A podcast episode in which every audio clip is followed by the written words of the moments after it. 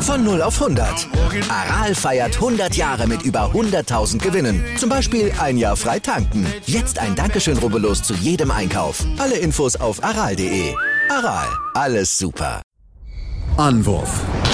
Der Handball-Talk auf meinsportpodcast.de. Anwurf der Handball-Talk auf meinsportpodcast.de mit Malte Asmus und unserem Experten Sebastian Mühlenhof. Hallo Sebastian.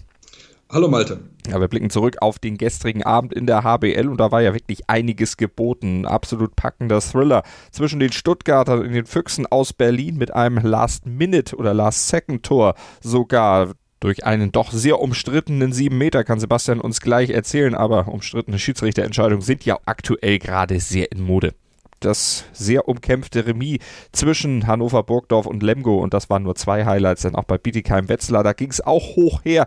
Wir gucken mal drauf, fangen am besten an, Sebastian, bei den Stuttgartern. 33-34 verlieren die am Ende zu Hause gegen die Füchse Berlin. Für die Füchse natürlich mal wieder ein wichtiger Sieg. Sind sie endlich mal wieder auf die Siegerstraße gekommen, aber das war schon eine richtig packende Nummer. Die mussten sich im zweiten Durchgang schon ordentlich steigern, um den Halbzeitrückstand dann noch wettzumachen. Ja, genau, denn Stuttgart hat wirklich sehr, sehr stark gespielt, lag zwar zu Beginn schnell mit 4 zu 2 zurück, aber hat sich dann wirklich sehr, sehr gut gefangen und hat wirklich ja, sehr stark gespielt. Auch gerade offensiv waren sie wirklich auf einem starken Level. 18 Tore in der ersten Halbzeit erzielt, was gegen eine Füchse-Mannschaft, die jetzt zur Top-Mannschaft in der Liga gehört. Also das musst du auch erstmal entsprechend schaffen. Das haben sie wirklich sehr, sehr gut gespielt in der Phase. Auch in der zweiten Halbzeit haben sie da weitergemacht, wo sie vorher aufgehört haben. Guten Angriff gespielt. Ähm, die Abwehr war auch solide, auch wenn äh, Yuki Bitter nicht so stark gewesen ist. Normalerweise ging die TVB Stuttgart ja, gerade wenn Yuki Bitter gut gewesen ist, aber er war nicht so ein starkes Spiel, neun Paraden, nur es ist nicht das beste Spiel gewesen, wurde von 25 Prozent, das ist, wie gesagt, ein bisschen ausbaufähig dann entsprechend dort, aber es war ein packender Fight, es war ein Duell auf Augenhöhe, in der zweiten Halbzeit waren sie dann auch die bessere Mannschaft, haben auch entsprechend geführt, haben alles reingelegt, um dieses Spiel zu gewinnen. Und ja, dann kam es in die letzten Sekunden rein, statt unentschieden, nachdem man ja eigentlich mit vier Toren Führung eingegangen ist, aber Dominik Weiß in der Phase viele schlechte Entscheidungen getroffen haben, oft den Ball weggeworfen hat und äh, ja, dann gab es die letzte, letzten Angriff von den Füchsen, den sie hatte, 15 Sekunden vor Schluss.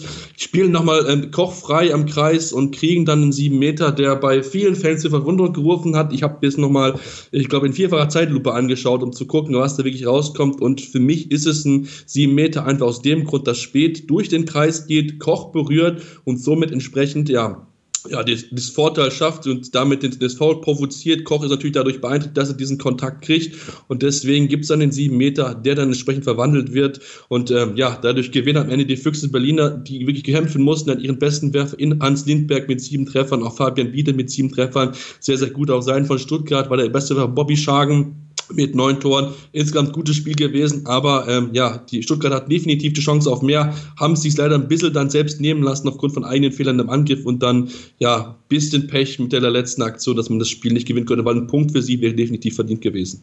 Damit haben die Füchse Berlin endlich wieder gewinnen können nach viermal Niederlagen zuvor in Folge sind sie damit also wieder zurückgekehrt auf die Siegerstraße 32-24. Ihre Punktausbeute nach 28 Spielen. Damit stehen sie aktuell auf Platz 6 in der Tabelle der Handball-Bundesliga. Und ein bisschen darunter, ein bisschen sehr darunter, da stehen die Hannover Burgdorfer. Die kommen auch nicht so richtig in Fahrt. Aktuell haben jetzt 27-27 gespielt zu Hause gegen Lemgo. Sebastian in einem Spiel, was in beiden Hälften komplett ausgeglichen war, zumindest was das Ergebnis anbelangt. Äh, war es auf der Platte genauso, wie es auf dem Ergebnisboard aussieht?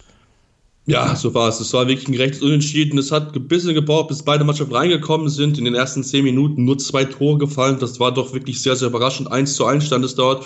Und das ging dann entsprechend so weiter. Mal konnte man sich mal auf ein Tor immer wieder absitzen, die andere Mannschaft. Aber im Endeffekt war es ein ausgeglichenes Spiel. So gab es erst in der 23. Minute eine Zwei-Tore-Führung für eine Mannschaft. In dem Fall war es der vor Lemgo mit Christopher Teuerkauf, der dort dieses Tor erzielen konnte zum 12 zu 10. Ähm, zur Halbzeit war es der verdiente Unentschieden, auch zur Ausgleich. Und nach der zweiten Halbzeit war es ein Duell auf Augenhöhe. Bei Hannover konnte man auch zwei Tore davon ziehen, sogar dann auf drei mit den 20 zu 17. Haben sie dort sehr, sehr gut agieren können, haben dann hinten raus wieder den Ausgleich kassieren können, haben sich dann auch vom Rückstand wieder erholen können, nachdem sie Torge Johansen aufgrund einer roten Karte verloren haben. Das war wirklich ein etwas unsanftes Foul, was die Schiedsrichter dann entsprechend so entschieden haben, dass es dort die rote Karte gibt. Aber am Ende ist das unentschieden gerecht, weil beide Mannschaften nicht fehlerfrei gespielt haben, beide so ein bisschen ihre Probleme hatten, einen guten Torhüter, aber hatten zum Beispiel Dino Farana in Oberlesjak mit 10 Paradequote von 38 Prozent und noch Peter Johannesson wirklich ein gutes Spiel gehabt, 12 Paradenquote von 31 Prozent, wirklich ein wichtiger Faktor gewesen, dass man dieses Spiel gewinnen konnte. Und auch ansonsten hat der TBV das gut gemacht, hat den Danny Bayens den besten Werfer mit acht Toren,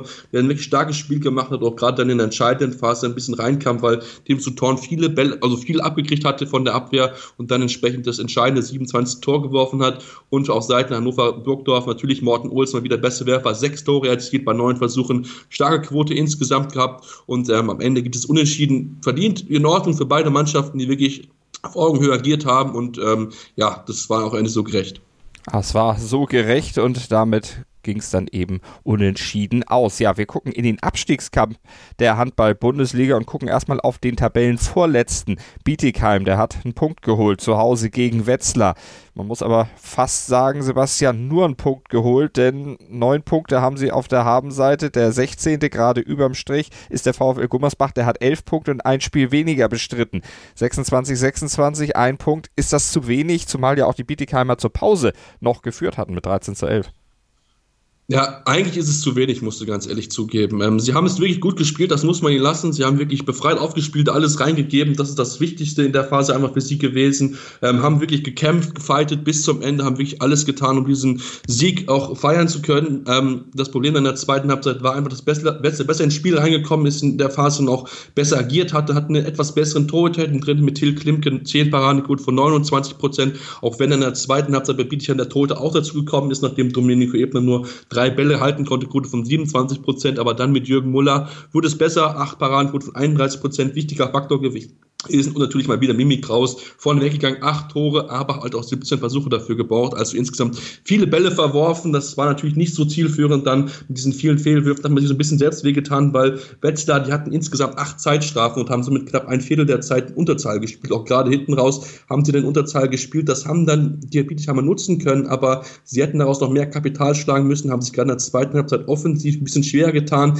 die Abwehr war nicht mehr ganz so sattelfest noch wie in der ersten Halbzeit. Und ähm, ja, Wetzlar kann sich am Ende bedanken bei starken Maximilian Holz, neun Treffer gehabt bei 14 Versuchen auch von der Linie sehr sicher gewesen, sechs von sechs dort getroffen. Ähm, und hinten raus war es dann noch ein bisschen knapp, hatten nochmal gehofft, dann vielleicht nochmal einen sieben Meter zu kriegen in der letzten Situation, aber für mich ist das kein sieben Meter, deswegen geht das unentschieden dann gerecht aufgrund der Leistungssteigerung von Wetzlar in der zweiten Halbzeit, die ja okay gespielt haben, aber das Spiel mit Sicherheit mit der besten Leistung hätten gewinnen können.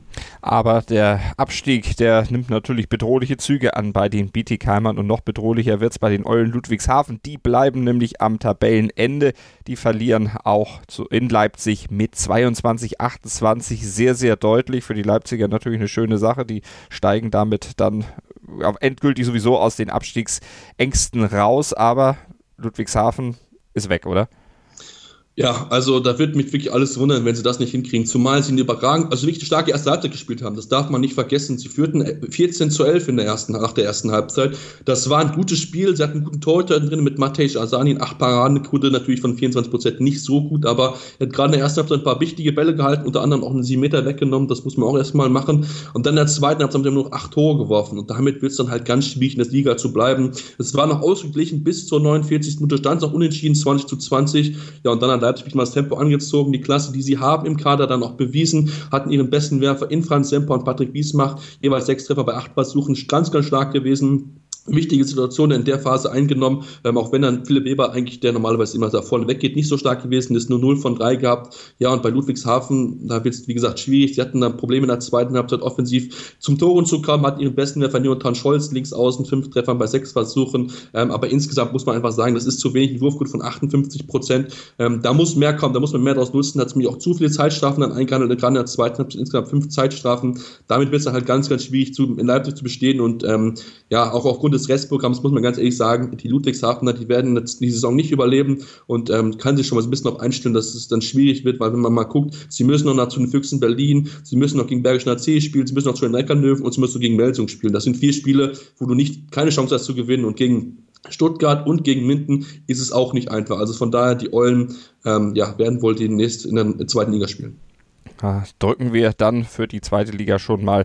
Die Daumen werden natürlich die HBL weiterverfolgen. Am Wochenende geht es ja dann auch nahtlos weiter. Am Samstag Melsungen gegen Minden und am Sonntag, da steht dann das volle Programm noch auf dem Programm. Die ganze Spitzengruppe wird spielen. Kiel gegen Bergischen HC, frisch auf Göppingen empfängt Flensburg-Handewitt, Magdeburg spielt gegen die Löwen und Gummersbach gegen Erlangen. Das ist dann wieder ein Spiel von etwas weiter unten in der Tabelle. Oh, kommt für die Gummersbacher natürlich dann auch darauf an, den Abstand auf die Abstiegsplätze weiter ausbauen zu können. Wir werden darüber berichten hier auf meinsportpodcast.de bei Anwurf und im Sportplatz auf Deutschlands größten Sportpodcast-Portal. Vielen Dank, Sebastian.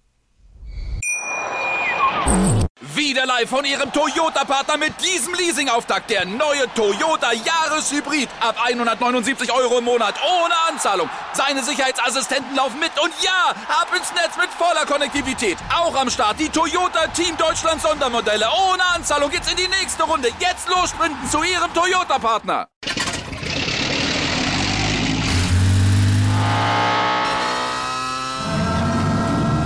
Von 0 auf 100. Aral feiert 100 Jahre mit über 100.000 Gewinnen. Zum Beispiel ein Jahr frei tanken. Jetzt ein Dankeschön, rubbellos zu jedem Einkauf. Alle Infos auf aral.de. Aral, alles super. Anwurf.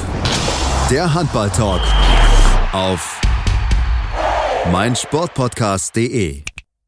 Willkommen bei meinsportpodcast.de. Wir sind Podcast. Wir bieten euch die größte Auswahl an Sportpodcasts, die der deutschsprachige Raum so zu bieten hat. Über 20 Sportarten. Mehr als 45 Podcast-Serien. Über 9000 veröffentlichte Podcasts und über 5 Millionen Podcast-Downloads allein im Jahr 2018. Wir sind Podcast.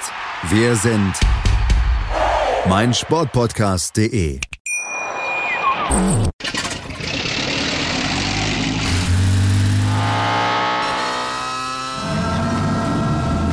0 auf 100. Aral feiert 100 Jahre mit über 100.000 Gewinnen. Zum Beispiel ein Jahr frei tanken. Jetzt ein Dankeschön, rubbellos zu jedem Einkauf. Alle Infos auf aral.de. Aral, alles super.